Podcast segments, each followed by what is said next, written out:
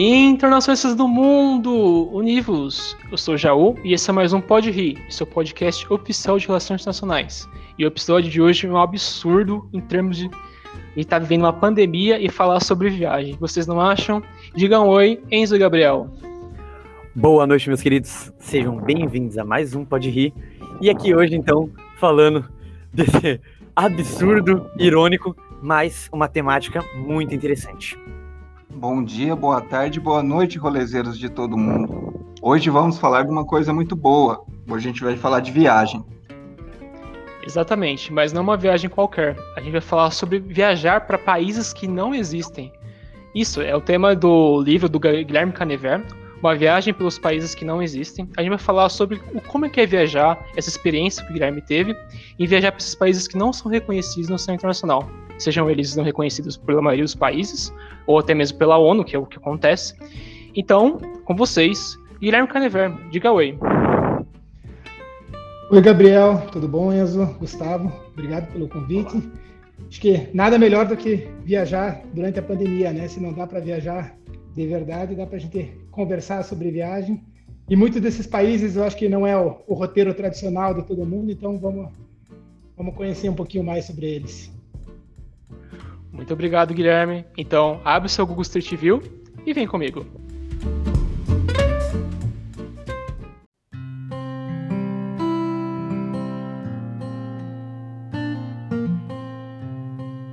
Bom, Guilherme, para a gente começar nossa conversa, então, eu vou pedir para você se apresentar e então contar para os nossos ouvintes aí quem é você, o que você faz, onde você vive, esse tipo de coisa.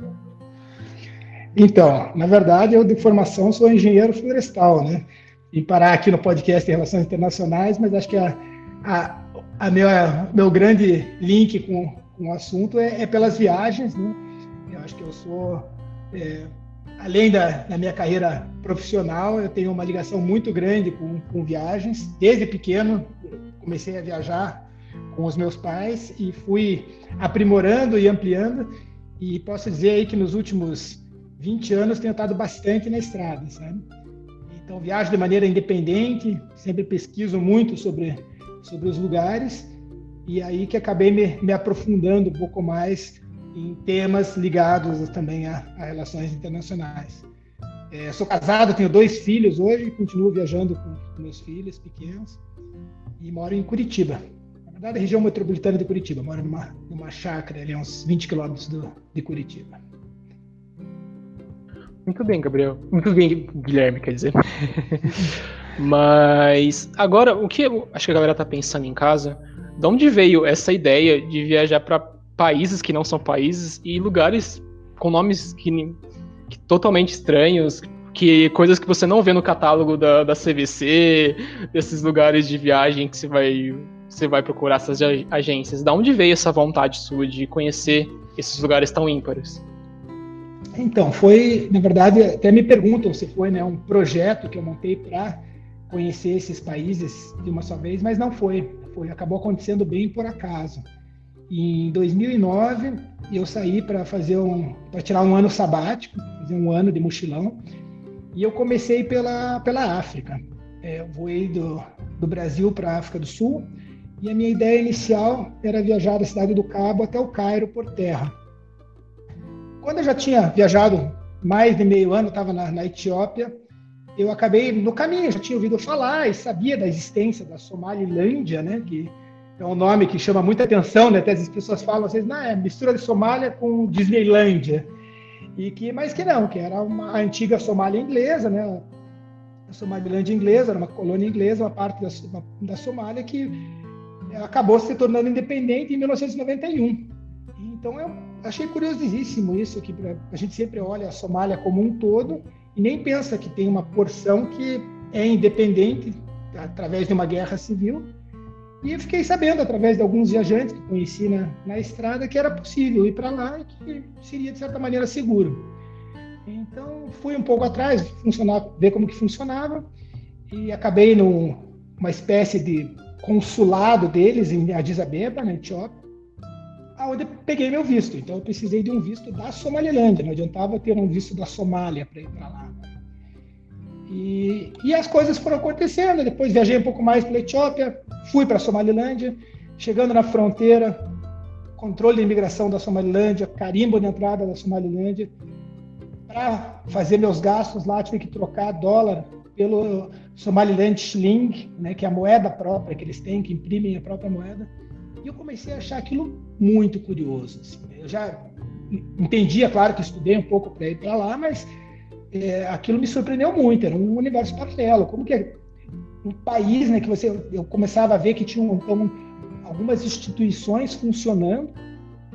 É, e, e, ele não era reconhecido por nenhum outro país, né? Que muitos desses países, a gente vai ver, ele tem seus aliados, tem a disputa com outros países, mas sempre tem alguém apoiando, né? E a Somalilândia estava sozinha nesse, nesse conflito. Mas um conflito que, de certa maneira, já tinha terminado, então as fronteiras estavam, de certa maneira, até estabelecidas. E foi uma viagem muito legal. Eu gosto assim, muito assim, dessa questão cultural e da interação, né? muito mais do que as próprias atrações turísticas. Não que não tenha, né? Tem Las Guel, que são umas pinturas rupestres. Nossa, no meio do deserto, uma coisa incrível que, se fosse em qualquer outro país no mundo, estaria lotado de turistas. Seria talvez parte do patrimônio da Unesco, alguma coisa, você vai visitar sozinho, né? Aí tem eu, é, coisas como mercado de camelo, mercado de ouro, mas eu sempre digo que para mim o melhor de tudo é ir trocar o dinheiro, trocava na rua, então tem umas caixas de, com arame onde se trocava o dólar pelos shillings e ir nesses mercados tomar leite de camela. Eles, por ser colônia inglesa, eles tinham um jornal publicado em inglês, então dava para comprar o jornal local, sentar, é muito quente, é uma região assim é realmente um dos lugares mais quentes que já estive. Então eles ficam muito na sombra e tomando chá, né? o tempo, esperando o tempo passar.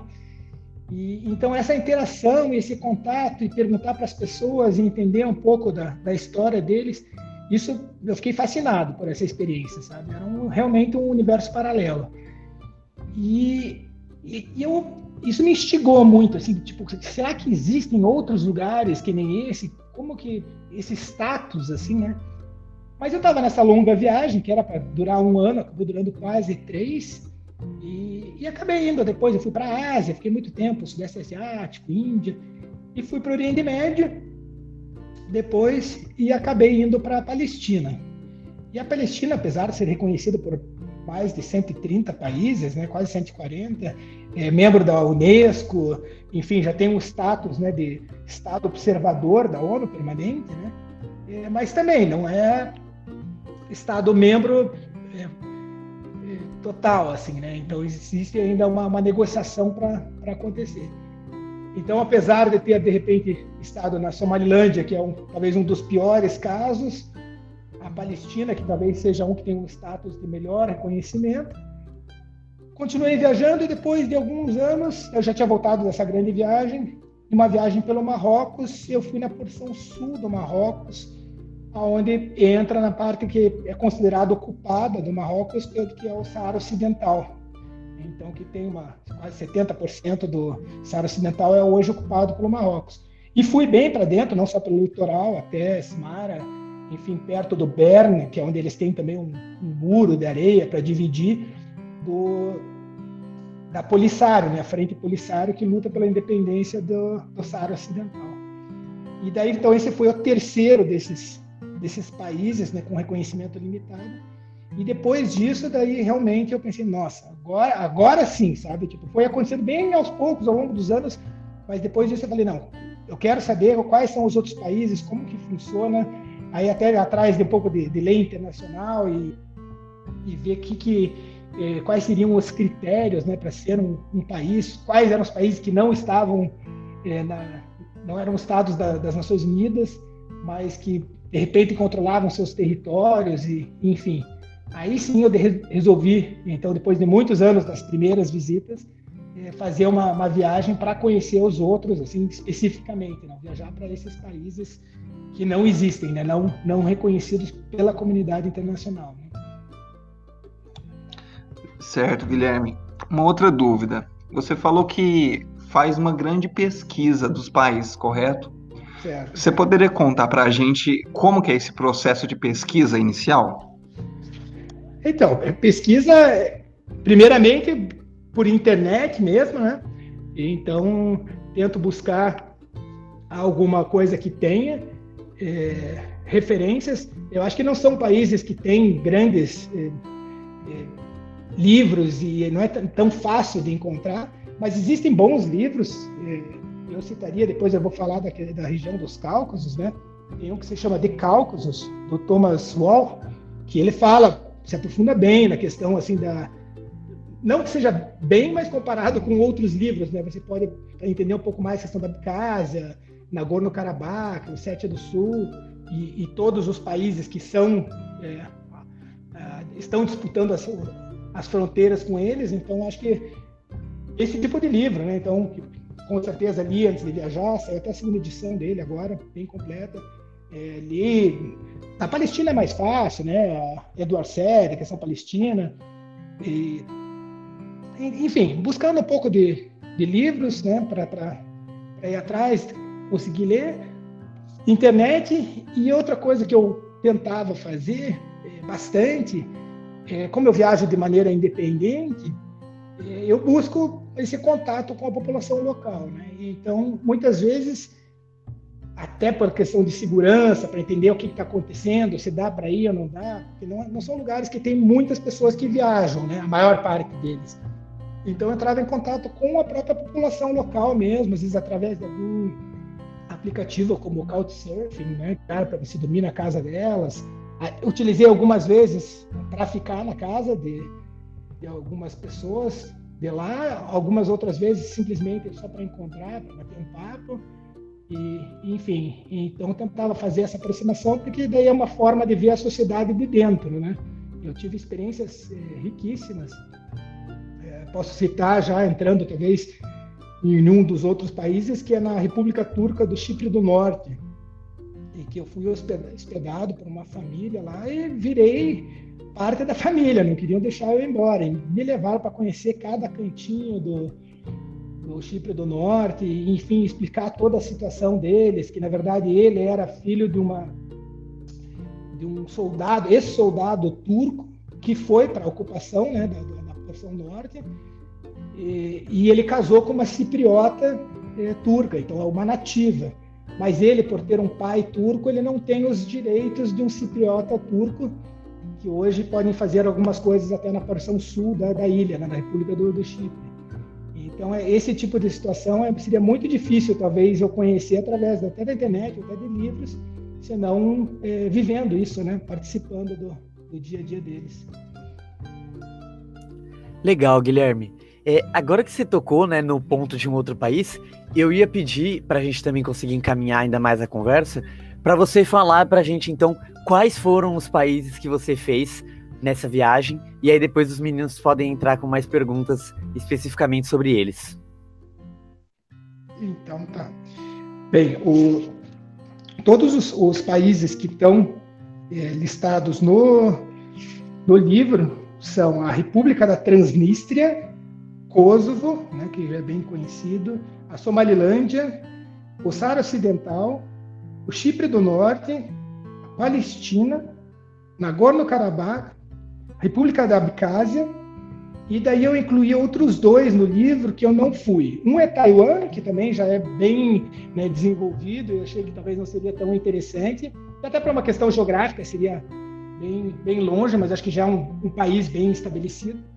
E a Ossétia do Sul, que eu, eu consegui a autorização para entrar, só que teve um deslizamento de, pedras nas montanhas, fechou a estrada e eu perdi a data, porque você precisa de um mês de autorização de antecedência, e eu acabei perdendo a data de entrada, que era uma data fixa, e não, não consegui visitar.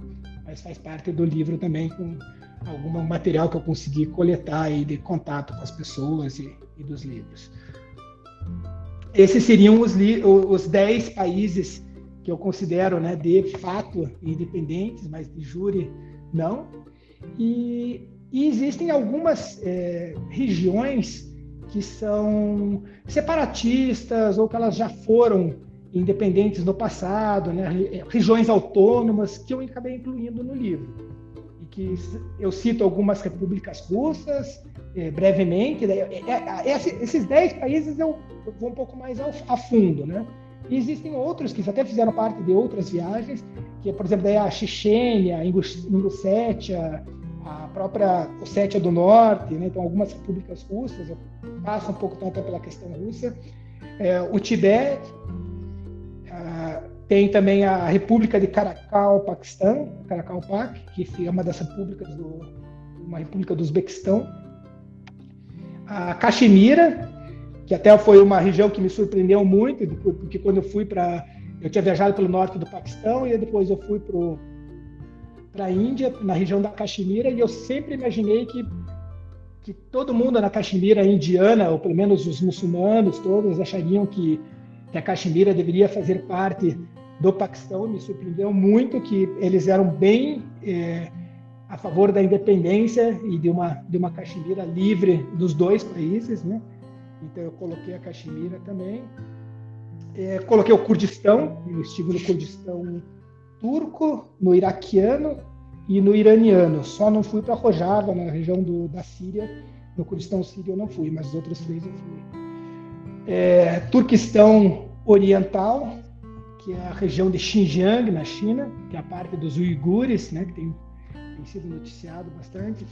Então, conta um pouco do, do meu relato por lá, de, de, forma mais, mais breve. Né? E acho que são esses, né, do, do livro são esses. É claro que existem muitas outras regiões, eu, eu, cito brevemente alguns referendos, então a questão da Catalunha, Escócia, até o próprio Quebec, teve, e essas outras é, falam, mas mais porque isso acho que tem um pouco mais de notícia, é mais, é mais fácil né, de, de, colocar. Eu prefiro, às vezes, os lugares que talvez as pessoas viajem menos e tenham menos conhecimentos e, e acho que tem não não está tão em evidência na, na mídia, né? Então acho que eu prefiro acho que divulgar um pouquinho esses casos, né? Poderia ter entrado com Casa Márcia, né, do, do Senegal, enfim, tem, tem muitos outros, né? Por se entrar em regiões independentistas, você abre um leque assim que é, é infinito, né? Então eu acabei me restringindo aí ao, ao somente a alguns deles. Né?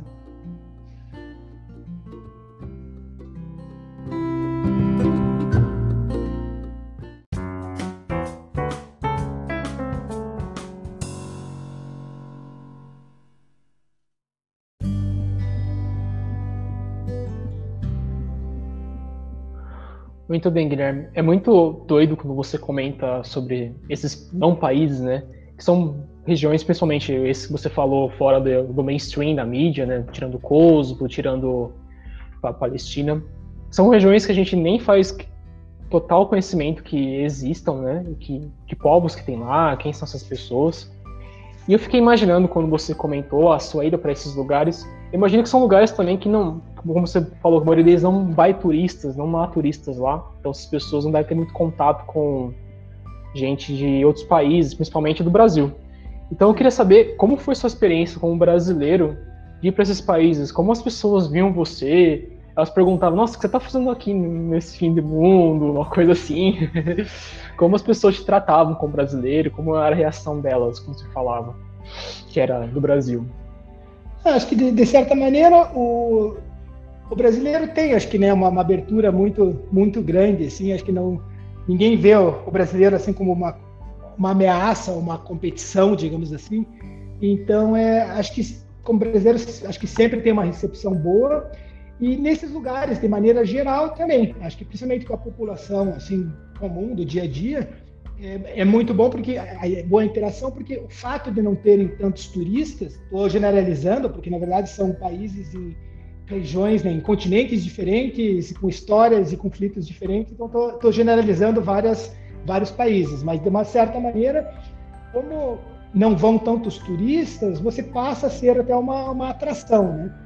Então é uma forma de, talvez da mesma forma que você está curioso é, para conhecer, o local, eles estão muito curiosos para ver o mundo, né? Então, tem, claro que alguns desses países, tem até pessoas que migraram para buscar uma vida melhor, mandar dinheiro para casa, então tem até uma relação de contato com o mundo exterior através desses parentes, Mas às vezes, como um turista, a primeira coisa que me perguntavam era se eu era jornalista, né? Então muitas vezes perguntavam, ah, não, mas você é jornalista? Quando eu falava que era turista, turista e realmente eles ficavam, eh, achavam muito curioso e, enfim, me levavam para cima para baixo e queriam conversar. E eu entro nessa, aceito os convites e deixo um pouco acontecer de uma maneira espontânea. Então, acho que era proveitoso, era uma troca muito boa, porque acho que eles queriam conversar e eu também, e, e conhecer, e, enfim, acho que isso facilitava. Agora, o que é preciso colocar é que, é, novamente, depende um pouco da região, né? Então, a gente falou do Kosovo, que o Kosovo para o Brasil não, não é um país, né? O Brasil, é, o Brasil ainda faz, ou para o governo brasileiro ainda faz parte da Sérvia, né? Eu sempre cito até a questão das Olimpíadas do Rio de Janeiro, que eles ganharam né, uma medalha de ouro no Rio e subiu a bandeira do Kosovo com o hino nacional do Kosovo, mas para o Brasil, né, seria considerado um território da, da Sérvia ainda. Mas isso questões, né, enfim, geopolíticas. Mas no Kosovo você tem lá Prizren, é uma cidade histórica, calçadão, chafariz cheio de criança, muitos turistas no verão também, festival de música, já é um lugar que já é acostumado com, com turistas. Até eu gosto muito dessa região dos Balcãs, acho que eles são muito. É, tem essa recepção quente, assim, então é, é, é, existe uma boa interação, mas não é uma interação pela, pela falta de turistas. Né? O que já acontece, por exemplo, na Somalilândia, que realmente vão, vão te adotar, vão, vai todo mundo querer conversar com você, até de certa maneira, em alguns lugares chega a ser até. Eu lembro quando eu estava tentando acertar um carro para me levar de Hargeisa para aquelas pinturas rupestres de Lasguel. Tantas pessoas assim ficaram em volta para ver, conversando e negociando, que virou quase que um tumulto, assim, porque realmente assim, ah, o estrangeiro chamava muita atenção. Né? Mas alguns, alguns desses lugares são conflitos de certa maneira até recentes, né? Alguns são até conflitos congelados, que nunca acabou, né? A gente, se a gente for ver, há poucos, uma semana atrás, na fronteira né, entre Azerbaijão e Armênia, estavam trocando tiros, enfim, com algumas fatalidades e tudo. Então, são, são lugares muito voláteis, eu chamaria. Então, principalmente para as autoridades, não, não simplesmente para a população em geral, eles olham de maneira muito suspeita o que, que você está fazendo lá. Então, isso é algumas fronteiras na hora de, de, atravessar, tudo isso gera uma certa tensão. Então, por mais que você seja bem recebido pela população local, na hora que você está, de repente, fazendo uma imigração, tipo, olha, tipo, o que, que você está fazendo aqui, né? É um lugar que pode tá, acontecer alguma coisa, pode ter algum conflito, então eles realmente estão tão de olho aí, prestando atenção quem que, e querendo entender o que, que está fazendo, se você sabe onde que está indo, né? Então, existe todo um interrogatório para isso. O Guilherme, continuando nessa questão sociológica e cultural, tem uma frase que eu gosto muito. Eu queria que você comentasse um pouco ela e queria ver se você concorda com ela, que é a seguinte: como que o ser humano consegue ser extremamente parecido e extremamente diferente? Você que tem um leque social muito grande. O que, você acha dessa frase? Você concorda com ela ou não? É, o, o muito diferente, talvez eu não concorde muito. é brincadeira, mas é que é, realmente é, é, é, impressionante. Você, quando você tira a questão do Estado, né, desse guarda-chuva em cima das pessoas, você vê que as pessoas no dia a dia elas querem coisas muito simples, né? Eu viajando, sei lá, estava em Tiraspol, na Transnistria, você vê na rua, você vê um casamento, você vê o um namorado andando de mão dada com a namorada, enfim, o que as pessoas buscam são coisas muito parecidas em qualquer lugar, né? A batalha do dia a dia, a forma de tentar, de trabalhar, de estudar ou se divertir, isso tudo é muito parecido. Claro que mudam as culturas e mudam um pouco a forma que as pessoas podem alcançar ou almejar isso, então, isso é, realmente é, é diferente. Mas o, nesses casos, os próprios conflitos acabam prejudicando muito algumas questões que poderiam ser mais fáceis, né? Porque a partir do momento que você tem um conflito com um país vizinho, isso te atrapalha muito, não só pela insegurança, mas por terem de repente fronteiras que não podem ser atravessadas, você tem questões de sei lá, tipo um embargo comercial, então custo de importação, então é tem diversos fatores que prejudicam essas coisas simples da vida, né? E que talvez a vida dessas pessoas pudesse ser muito melhor se não tivesse o conflito. Eu às vezes até brinco que assim quase que é, independente se ela faz parte do país que ela se separou ou se ela é independente, o que precisaria era se definir, né? Então é, isso acaba interferindo direto, né? Mas sim, o, o, no dia a dia e na, na vida íntima as pessoas são muito parecidas em todos os lugares e, e querem as mesmas coisas, né? Legal. Guilherme, aí você comentou uma questão que eu acho que é bastante sensível para mim, os nossos ouvintes sabem disso, que é essa questão econômica, né? E aí eu queria te perguntar, é, embutir duas perguntas aqui. Uma é, uma é relativamente rápida, porque eu acho que eu já sei a resposta. Algum desses países que você visitou, tirando esses mais bastante conhecidos, né, como Kosovo, etc., tinha um aeroporto e ou você realmente só conseguia entrar por terra, pela estrada, passando por dentro do outro país que de jure tem o poder sobre eles. E além disso, é, como que era, né, justamente essa questão econômica? É, são países extremamente pobres, as pessoas têm uma, uma qualidade de vida razoável, há, há coisas que são correntes, né, pra gente, tipo, no dia a dia, é alguma, um equivalente a shopping, cinema, ou são, são coisas assim de países bastante pobres, pessoas, muita gente morando na rua, esse tipo de questão. Como que é isso? Sabe que não, nem tanto. A gente vê a dificuldade, mas que nem é, caindo no novo né, na, na Somaliland, que foi o primeiro que eu conheci, e já faz 10 anos, né, mais de 10 anos. Né, é, eu, eu viajei para praticamente todos eles, ou quase todos, é, por terra, mas é o, é o meu modal, sabe? Eu gosto muito de, de viajar. É, eu procuro viajar com tempo e eu gosto de viajar por terra para ir sentindo essas diferenças, né? Tem algumas pessoas que gostam, às vezes, até de avião para sentir a, a, mudança drástica de um ponto para outro. Eu não, eu gosto, adoro atravessar a fronteira, passar por isso. Você chegar no final de um país, que a gente entra até muito, depois pode entrar nessa questão né, é, cultural, étnica, que muitas vezes eles tentam separar os países por isso, né? Um Estado-nação, mas você começa a se aproximar, né? Você está saindo da Etiópia, já tem a região Somali da Etiópia para entrar na Somalilândia. Então eu gosto de viajar por terra. Mas sim, na própria Somalilândia já tem, tem um aeroporto. Na época eu peguei, eu precisava ir na embaixada para pegar o visto. Eu sei que hoje parece que dá para tirar até visto na chegada. Era a infraestrutura terrível na época, pelo que eu tenho acompanhado, tem progredido bastante, sabe? Inclusive de colocarem asfalto, de eleição presidencial com biometria, leitura de íris, do olho, tudo. Então, assim, tá, tá se desenvolvendo de alguma maneira, né? Ah, outros sofrem um pouco, por exemplo, esses do, do Cáucaso, e tem alguns, né, que é a Transnistria, a Abkhazia, Ossétia do Sul e Nagorno-Karabakh, que são conflitos pós é, final da União Soviética, né? Então eles têm uma ligação muito forte, é, talvez Nagorno-Karabakh menos, que tem a Armênia apoiando, né?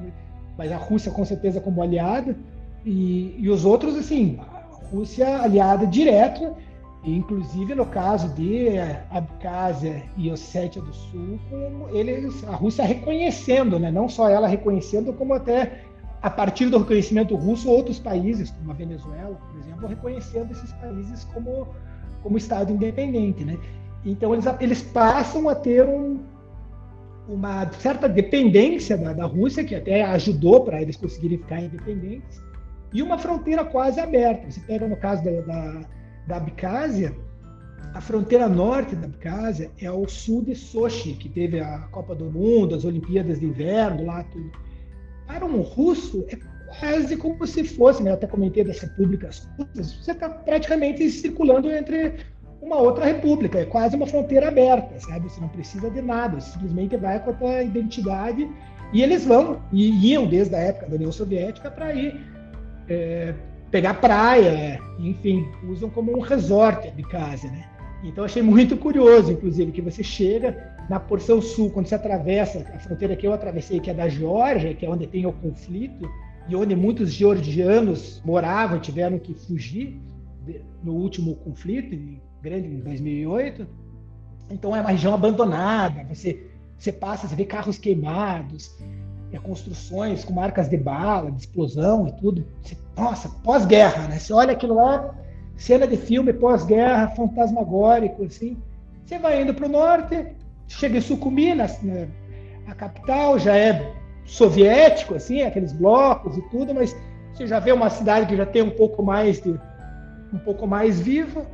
E, mas viva assim, até, até eu lembro de entrar em loja, ter degustação de vinhos, enfim, já começa a ter uma, uma vida, assim, né? Um teatro bonito, reformado, tem uma corniche assim, na beira da praia, com restaurantes. Você vai, às vezes, um pouquinho mais para o norte, na praia de Gangra, mas mesmo em Sucumi, você já consegue comprar é, adesivo, boné com bandeira da casa, é, imã para geladeira, coisas turísticas. Assim, é óbvio que a maior parte dos turistas que vão e que compram isso são russos, mas de certa maneira acaba até tendo uma sendo uma forte né, forma de colocar, injetar capital no país, né? Então depende um pouco disso também e, e sobrevive. Você vê então que por causa disso e dessa, desse apoio da Rússia e tudo, você acaba tendo então uma, uma certa infraestrutura boa, tem alguns serviços, então acaba funcionando isolado do mundo, com certeza esse é um cantinho da Rússia, né? Mas eles até na hora de falar, assim, eles não dão muito. Eu perguntava assim para eles o que, que, eles achavam do não reconhecimento, tudo isso, e eles super consideram assim, tipo que o, o Ocidente está em decadência, né? E, enfim, que a Rússia, a grande Rússia, apoiam eles, então e por isso então eles estariam em boas mãos. Então existe todo, ainda um forte nacionalismo, tudo. Então é é muito curioso de ver. E que, de certa maneira, funciona, tá bem. É, outro, a Transnistria, né, que fica entre.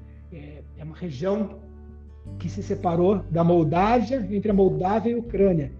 Sim, ainda tem grandes é, símbolos soviéticos, mas existem praças floridas, existem carros, até isso é interessante, eu sempre comento que é, queria, né, bem fotogênico, tirar aquela foto de um lado antigo, de repente com uma estátua do Lenin, alguma coisa assim, e tá tudo isso lá, mas você acha uma Mercedes, você acha uma BMW.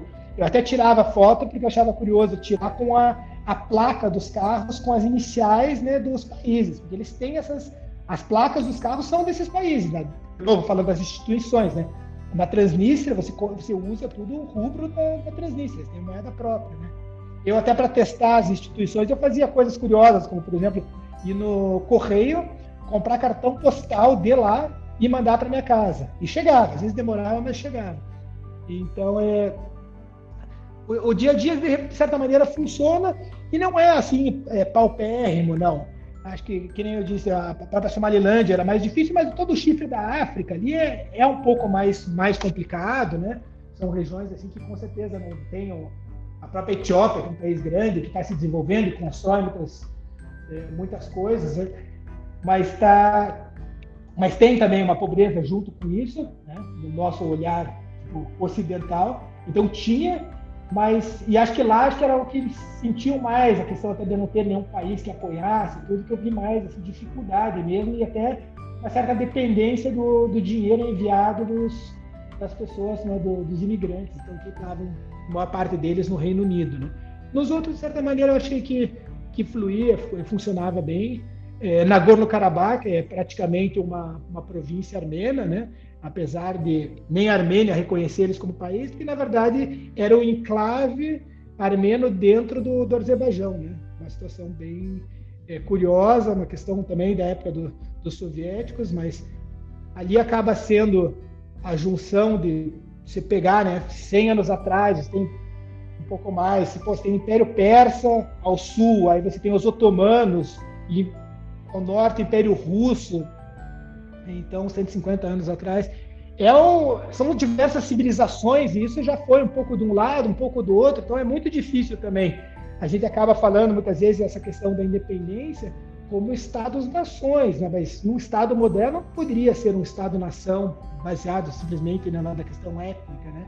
Até porque já mudou, então você tem Sucha é, no Nagorno-Karabakh, tem uma história de Azeres muito grande, né? E as próprias repúblicas hoje, né, da onde é a Armênia, você tinha, onde é a, capital Tbilisi, né, que é da Geórgia, tinha maioria armena até tão pouco tempo atrás. Hoje a, a diáspora armênia é a maior parte é da Anatólia, região que hoje é a Turquia, e não essa a Armênia russa, que é a chamada Armênia de hoje, né, que era chamada. Então é muito complicado essas migrações que aconteceram também, esses impérios, essas civilizações, isso mudou muito. Então é muito difícil montar um país hoje pensando na, na questão étnica, né, um Estado-nação. Então é, é muito difícil, mas por outro lado é muito fácil, e aí acho que aí até foi uma das questões de, da minha paixão de quando eu estava viajando, talvez tenha até passado por algum, algumas regiões independentistas, que você vê também na, a dor, às vezes, de uma minoria tendo a sua cultura esmagada. Né? Então, se ela fizesse parte de uma democracia é, completa e, e moderna, ela não, talvez não tentasse se separar. Né? Eu sempre falo, sei lá, você pega a Suíça, são, né, tem diversas línguas, diferentes povos, mas, mas funciona, né? porque ninguém se sente ameaçado. Agora você pega uma situação, por exemplo, do, do povo curdo, super complicado, né? Ele não podia, a gente visitou em é, escolas clandestinas, porque não podiam falar a língua deles, enfim, toda a cultura realmente foi esmagada, né? Então é, é fácil de você querer se, se rebelar, né? Se bem que eles andaram mudando um pouco, né? Até o próprio experimento de, de Rojava deixou de ser um pouco né, no norte da, da Síria, deixou de ser nacionalista, né? Antes eles buscavam muito o, o nacionalismo para formar um novo Estado e agora ele já tem pensado numa questão mais uma democracia assim é, horizontal com outros povos juntos. Né? Mas enfim, a gente volta com certeza com muito mais perguntas do que do que respostas. Né?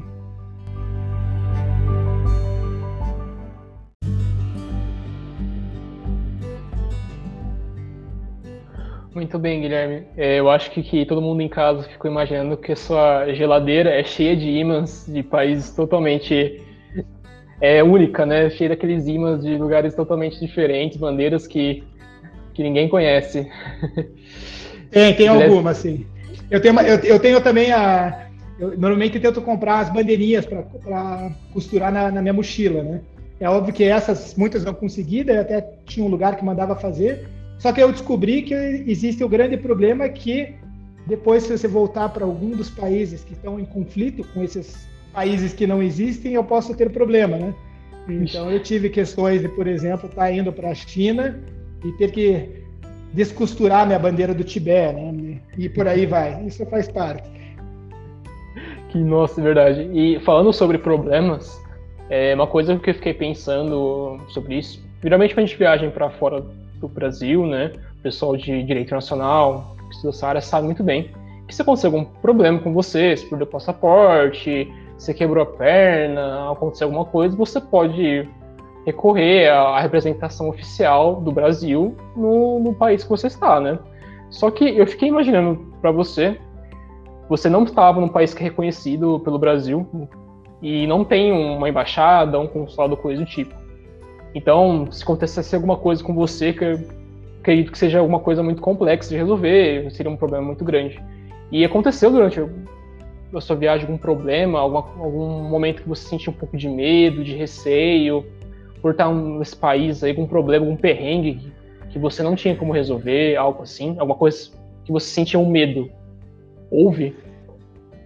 Então, é, é uma coisa que é, é, é, curiosa, né? Porque realmente é muito difícil, né? Se você não tem a, a embaixada brasileira para ajudar, a gente vê, até nesse período de pandemia, acabaram que, bem ou mal, né, por mais que demoraram bastante, e algumas pessoas, eu conheço pessoas que ainda estão, tem um conhecido meu que está ainda na Costa do Marfim até hoje, não conseguiu ser repatriado, mas enfim, é, quando você viaja para esses lugares um pouco é, mais fora do, do, do, roteiro tradicional, isso é, acaba sendo um risco, né? Ele sendo reconhecido ou não. Eu viajei para vários países que não tinha é, embaixada brasileira, algumas vezes até te recomendo para você ir, e, caso aconteça alguma coisa, em algum país talvez é, cuidasse desses trâmites pelo Brasil, né?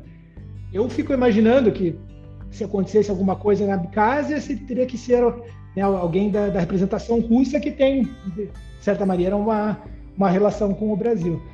Mas na questão bem específica de medo, falando na Abkhazia, foi é, uma coisa que nem o, o problema né, da Abkhazia em si, mas uma coisa idiota que a gente fez. Eu estava com um amigo meu, Marcelo, e a gente tirou, era, era muito fotogênico, a gente estava saindo já, porque essa fronteira com a Geórgia, é, você sai da Geórgia, eles fazem, eles pedem teu passaporte, até anotam, mas eles consideram que você está indo para o território georgiano ainda, que a Abkhazia faz parte da Geórgia. Você atravessa uma ponte bem longa e, e, de repente você tem lá uma barricada, você tem assim República da Abkhazia, né, uma coisa assim bem com soldados, arame farpado.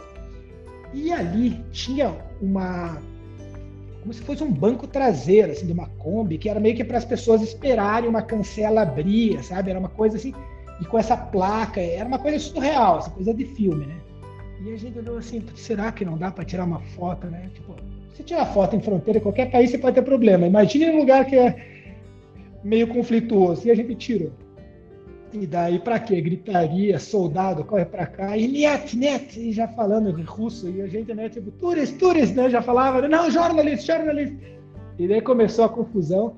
No final das contas, a gente conseguiu só apagar a fotografia, mas foi um foi tenso, assim, sabe? A questão de fotografia realmente é muito sensível, porque como são regiões que ainda pode acontecer alguma coisa, ou aconteceu né, muito voláteis, isso é questão estratégica, né? Muito perigoso para eles, dá para entender, mas aí foi, foi culpa minha. Mas acabou dando tudo certo, só tive que apagar, não nem levaram a máquina. Isso na própria no sul da, do Cáucaso Russo, na Ossétia do Norte, aconteceu também. Lá eu tive que visitar a delegacia, mas não, não colocaram numa cela, me deixaram lá, me deram um chá de, de cadeira, enfim, não sei se queriam de repente ganhar um dinheirinho ali, mas não me convenceram, não pediram, eu também não ofereci, né? Gastei um tempo, foi uma experiência ali, sei lá, ficar uma hora por ali. No final das contas, tem que fazer um registro mesmo, já aproveitei, fiz o registro e deu tudo certo. Mas acho que essa questão é mais, é mais tensa aí de fotografia. É, deixa eu ver de viagem.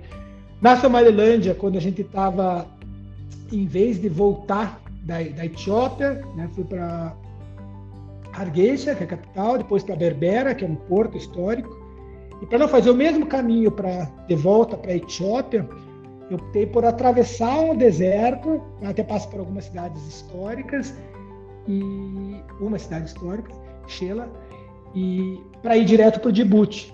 E era super difícil, diz que tinha uns caminhões que atravessavam esse deserto, a gente tentava achar carona, não conseguia. Final das contas, a gente arranjou lá um carro para nos levar e, e, eles contrataram, precisava para sair fora dos grandes centros um, uma escolta armada, eles contratavam um soldado. 10 dólares por dia. E, enfim, é uma questão que a gente até acreditava que era mais, ou pelo menos queria acreditar que era mais para injetar um dinheiro ali na, na economia, porque o, o, soldado não ia ser capaz de fazer muita coisa. Principalmente depois de mascar tanto CATS, né? eles têm chato, que eles chamam, que é uma planta alucinógena, assim, mas não é, não é muito forte, seria como mascar, sei lá, uma folha de coca, alguma coisa assim, um pouquinho mais forte, talvez. E ele ficava mascando o tempo todo, e a gente saindo de Berbeira, indo para o deserto, o motorista errou e foi num, numa estradinha errada ali, assim, que uma trilha, né, meio que areia, assim, de pedra, e chegou numa base, estava chegando perto de uma base militar. Aí o cara só levantou um, um lança-foguetes pra gente, e daí o desespero, não, não, e eu, daí o soldado largou tudo com a boina dele, abanava para fora da janela, enfim, para não atirar, e foi gritando e falando para eles.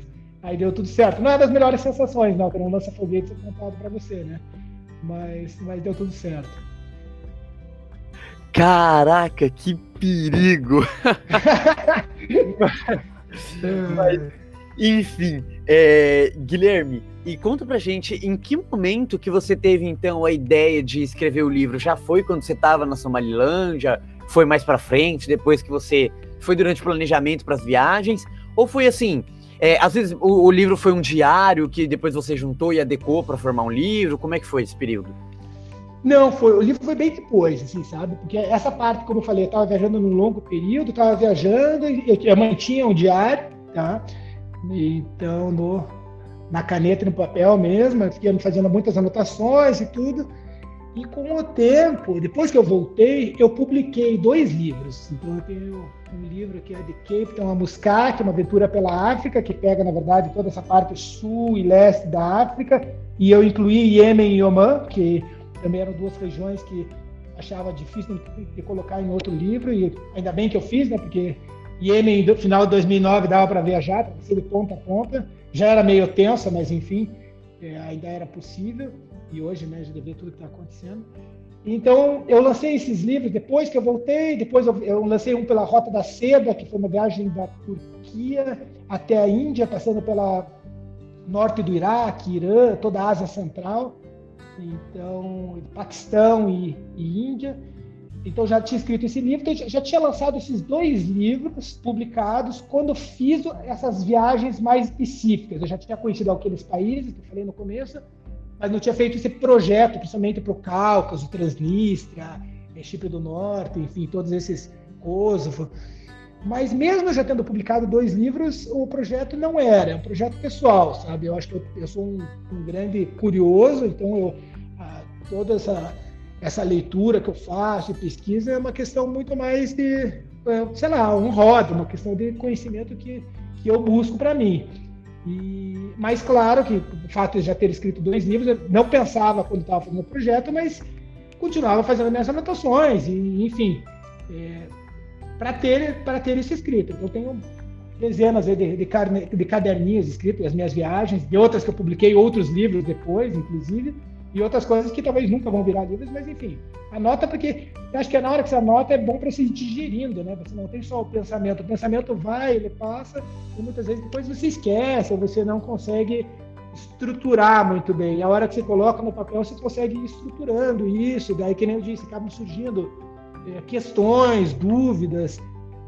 Então, nisso você daí também vai atrás, busca essa informação.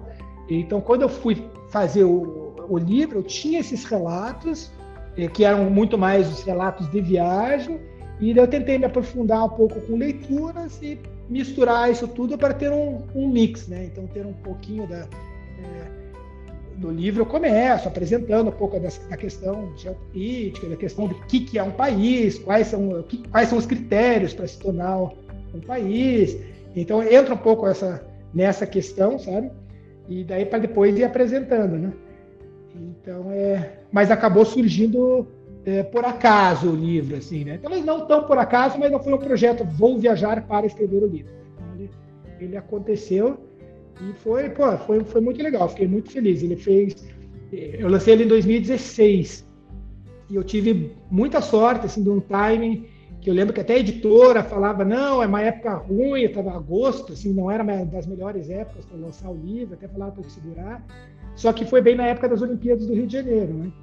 Então, tava todo mundo também vendo esses países que estavam é, muitos países que ninguém tinha nunca ouvido falar a, na, na, abertura das Olimpíadas que ninguém assiste de repente assistiram só porque era no Brasil então acho que era um, foi um, um momento querendo ou não curioso para lançar esse livro então com países aí também não não tão conhecidos né? países que não existem acabou tendo uma boa boa repercussão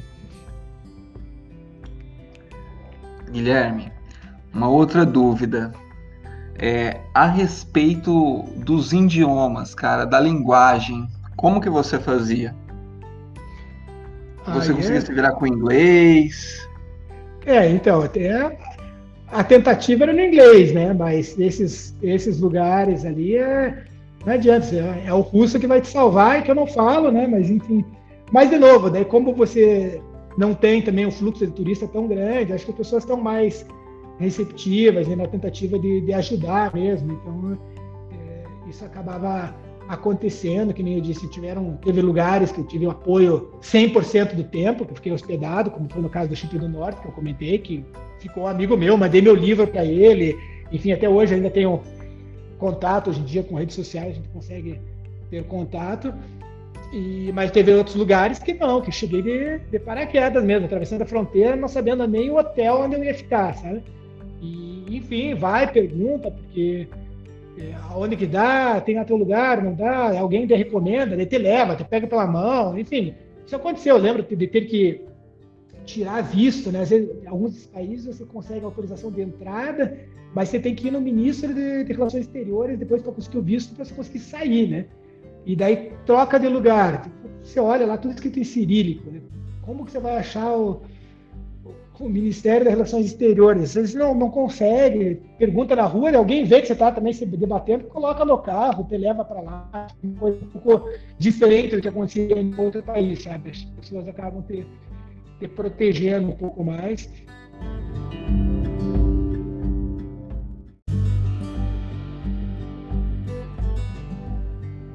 Guilherme, agora uma, uma pergunta que vai para os mochileiros de primeira viagem e para a gente que é um pouco mais pobre. É, desses países não reconhecidos, qual que você recomenda como primeiro destino na questão financeira?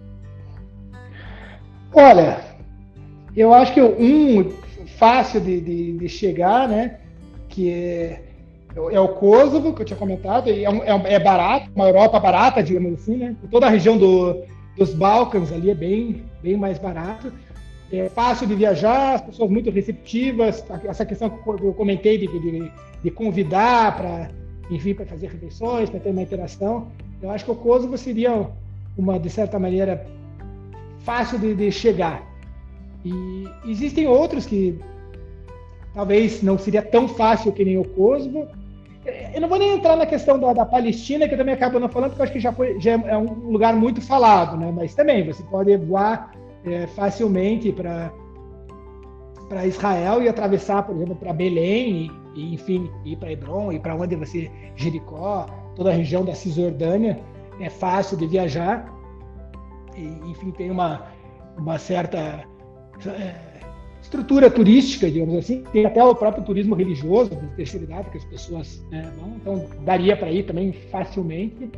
Mas existem alguns lugares para quem gosta do tema, curioso, por exemplo, é o Chipre do Norte, você pode fazer um voo via eh, Turquia, via Istambul, e que é, eu acho curiosíssimo, né, que você tem uma capital, que é Nicósia, que até hoje é uma capital dividida, né? Então, você tem uma cidade onde tem controle de imigração no meio da cidade, com né, barricadas, controle passaporte, um lado os gregos, outro lado os turcos, e, enfim, é um, um conflito aí não não resolvido, né? Com, existia o Tratado de Garantia, a Turquia diz que estava protegendo o povo turco da, do Chipre, os gregos dizem que foi uma invasão, enfim, e lugar com diversos é, sítios arqueológicos, enfim, igrejas, história, praia, um pouco de tudo, né? No, o sul é uma, né? É super turístico, enfim, muita praia, tudo, mas essa parte do norte tem toda, toda essa questão. Acho que são alguns dos, dos mais fáceis, talvez, de chegar, né? E, e também de viajar e, e, em questões financeiras aí também, não, não são é, não são caros não. Se bem que o que não é caro hoje, né? Porque com o real desvalorizado da maneira que está, né? Acho que dá para dá para esperar um pouquinho também. Tem que esperar por causa da pandemia, mas enfim. Eu tive a sorte de fazer muitas dessas viagens ainda com um, um real mais valorizado. Pois é.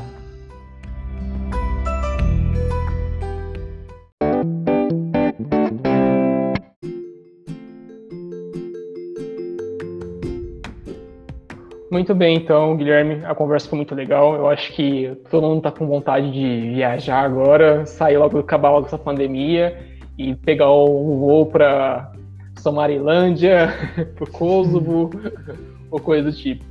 Mas agora a gente vai fazer nosso pouco com convidados, que a gente vai fazer algumas perguntas informais para o pessoal de casa conhecer sua personalidade, conhecer mais quem é o Guilherme.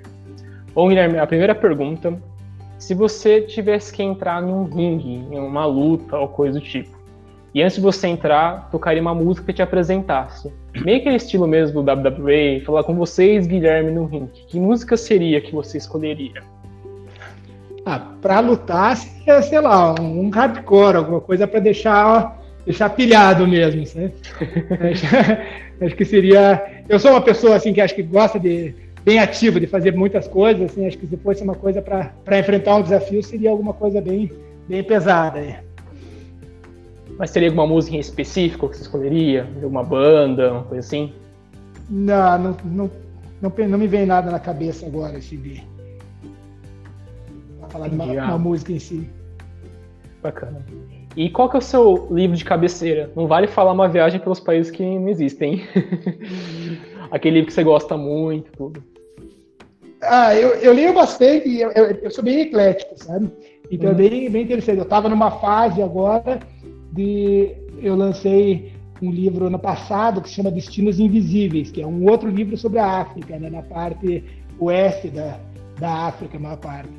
E a minha esposa brinca comigo que assim a, a nossa biblioteca, a prateleira de livros da África começa só a aumentar, né? Então eu tenho uma fase lá que estava escrevendo, mesmo depois de já ter escrito, você começa, né? Então, de repente, você está muito livro, então, desde, sei lá, romance, tipo Meio Sol Amarelo, você tem o Escravidão, do Laurentino Gomes, você é, tô com um que estou lendo aos poucos, porque ele é separado, que é a mitologia dos orixás, né? então eu, eu, via muito essa questão aí das religiões africanas e não entendia, então estou é, lendo aos poucos, junto com outros livros, então eu estava sempre numa fase ali, fase África muito duradoura, e Aí voltei um pouco para o Oriente Médio agora, gosto muito da, de ler a respeito. Estava li recentemente da civilização islâmica em 30 biografias, enfim.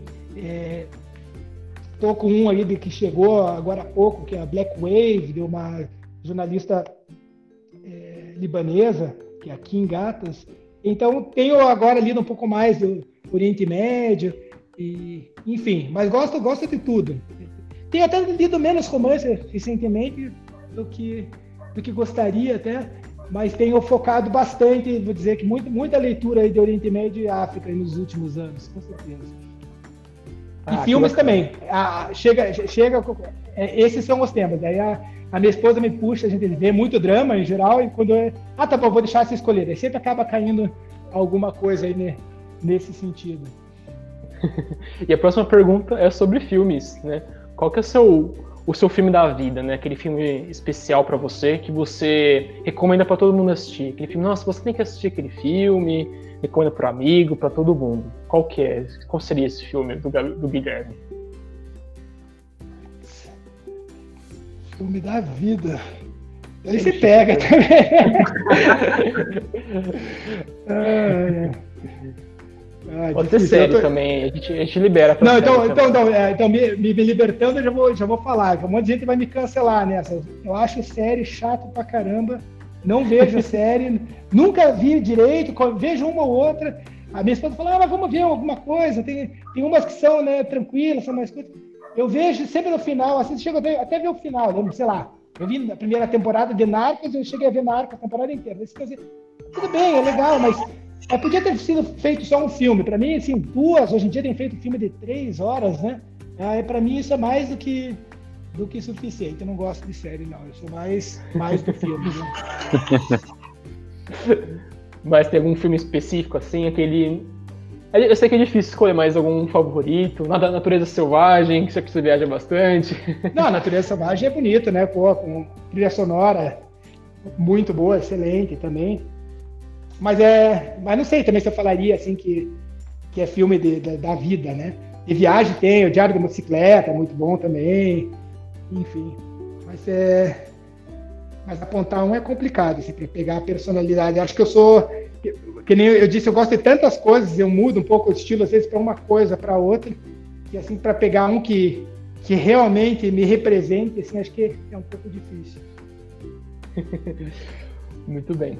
Agora a última pergunta tradicional que a gente faz. Se você pudesse escolher é, um dia para jantar com alguém já falecido ou ainda está vivo, uma celebridade, alguma coisa assim, quem você escolheria para jantar, trocar aquela ideia, conversar? Então, eu acho que uma das, das grandes assim, referências para mim de, de, viagem e tudo é o, o Ibn Batuta. É, o Ibn Batuta era, foi um, um, viajante quase contemporâneo aí do, do, Marco Polo, e ele tem muitos relatos, tem uma, um livro que se chama As Viagens né, de, de Ibn Batuta, e ele saiu de Tanger, né, da região onde hoje é o Marrocos, e foi até a Índia, fez todo o norte da África. É, enquanto Marco Polo era comerciante, ele, ele estudava jurisprudência islâmica. E, ele viajou grande parte para muitos dos lugares onde eu viajei.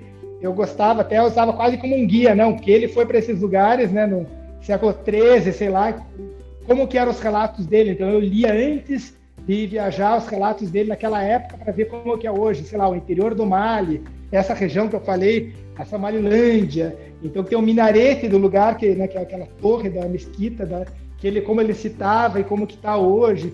Então eu acho que talvez seja uma das grandes referências aí de, de viagem e que eu acho que seria talvez quem eu alguém que viajava né, na época por terra, atravessando né, deserto e, e enfim, acho que seria muito interessante aí bater um, um papo com ele é, para ver como, como, que era de fato viajar daquela maneira naquela época. Né? Nossa, legal. Eu realmente não conhecia essa personalidade. Devia ser, uma, ah, vai... devia ser um baita jantar. É.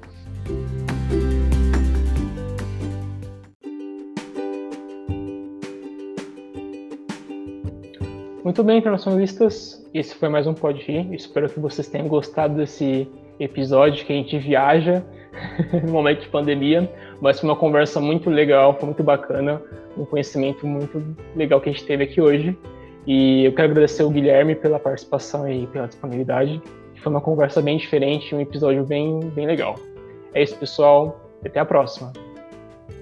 Bom, meus queridos, andamos falando bastante aqui sobre países que não existem Recentemente tivemos sobre Taiwan e agora essa conversa ainda mais fascinante sobre países ainda menos conhecidos, que eu acho que foi incrível e vocês também vão, vão curtir bastante.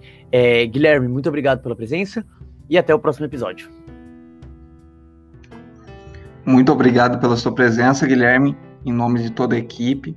Gostaria de agradecer a todos os ouvintes também e gostaria de estar disponibilizando esse espaço para você estar divulgando o seu blog, está divulgando seus livros suas redes sociais, Guilherme. Muito obrigado. Eu que agradeço aí pelo bate-papo, pelo convite de vocês. Então, eu tenho, eu escrevia, que nem eu falei, eu tenho muita coisa que escrevi nos caderninhos, eu tinha um blog que hoje alimento muito pouco, que é o saíporaí.com, mas que tem muita fotografia, muitas coisas escritas até dessas, dessas viagens aí que eu comentei e, e, do, e outras, muitas outras. As redes sociais é também o, o Sair Por Aí, arroba Sair Por Aí. Né? Tenho colocado bastante coisa no Instagram hoje, no Twitter também. E, e, os livros, né? Eu tenho, então, que eu comentei, o de Cape Town a Muscat, Uma Aventura pela África, região sul e leste da África, mais Iêmen e Oman. É um livro que está na segunda edição, foi o primeiro que eu escrevi.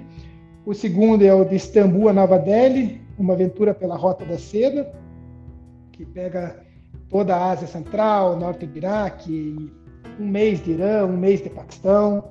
É um livro bem legal também. São países que existem, mas talvez uma rota não tão conhecida assim.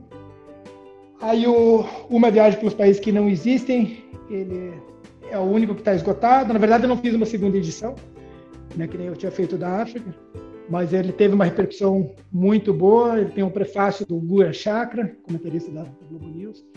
E ele, eu acho que é um, é um livro diferente dos outros, ele já pega um pouco essa questão aí é, geopolítica, além da é, muito ligada aí a, a vocês, né, das relações internacionais e tudo, e além dos meus relatos, é claro. E, mas ele está disponível junto com os outros na Amazon para quem quiser. Então na, lá na Amazon ele tem o e-book, dá para ler em qualquer aplicativo, celular, enfim.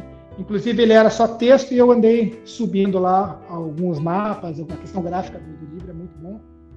No, na estante virtual, às vezes aparece, mas está tá, tá edição de colecionador. Estante virtual, os caras estão vendendo usado, às vezes a 200, 230 reais. Então, não, não, vale a pena. Compra o digital, que vale mais a pena. E o meu último livro, que é o meu queridinho do momento, pode ser porque seja o filho caçula, que é o Destinos Invisíveis, uma nova aventura pela África, que são é, os países ali da porção mais é, oeste da África. Então também tem é, Burkina Faso, Níger, Benin, Togo, Guiné-Bissau, Mali, Serra Leoa, Libéria, Guiné. Então tem muitos países aí também e talvez alguns dos países que recebem menos turistas é, no mundo. Então você tem enquanto tem o Museu do Louvre, que pré-pandemia recebia 10 milhões de turistas por ano, só numa atração né, da França, você tem alguns desses países aí que é 30, 40 mil turistas por ano. Né? Então, tento mostrar um pouco a questão cultural, a questão das próprias atrações que tem e curiosidades. Então, acho que está um, tá um livro bem legal aí, quase 300 páginas. É, esse eu tenho o livro impresso e também tenho o e-book. E quem quiser pode entrar em contato direto comigo, comprar direto com, com o autor aí os livros.